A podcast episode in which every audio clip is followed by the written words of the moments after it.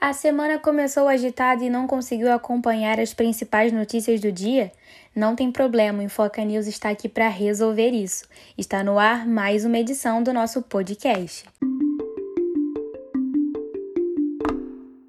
Bolsonaro assina medida provisória que altera a lei do Marco Civil da Internet, dificultando a remoção de conteúdos postados online.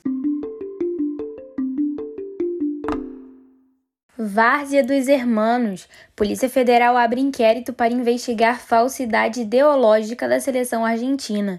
Segundo o relatório, membro da delegação argentina escondeu informações sobre quatro jogadores para eles entrarem no Brasil.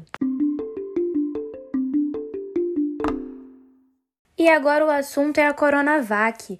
Técnicos da Anvisa e do Instituto Butantan vão se reunir nesta segunda para definir como pode ser feita a inspeção na fábrica da farmacêutica Sinovac, que produziu o lote da vacina que foi embargado pela Anvisa.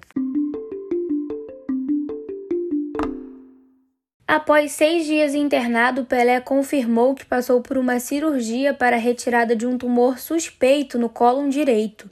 Ele segue internado na UTI do Hospital Albert Einstein, em São Paulo. E vamos às notícias do Oriente Médio. Hoje voltaram as aulas no Afeganistão e algo chamou a atenção. Havia uma cortina separando a sala entre homens e mulheres. O Talibã afirmou que quer a sala separada e que as mulheres terão que sair cinco minutos antes dos estudantes homens e aguardar em uma sala de espera até que eles deixem o local. Loucura, né?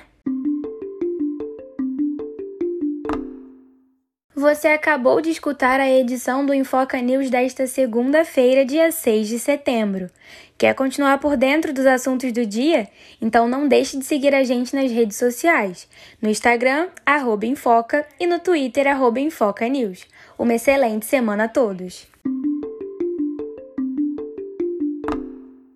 Produção Infoca.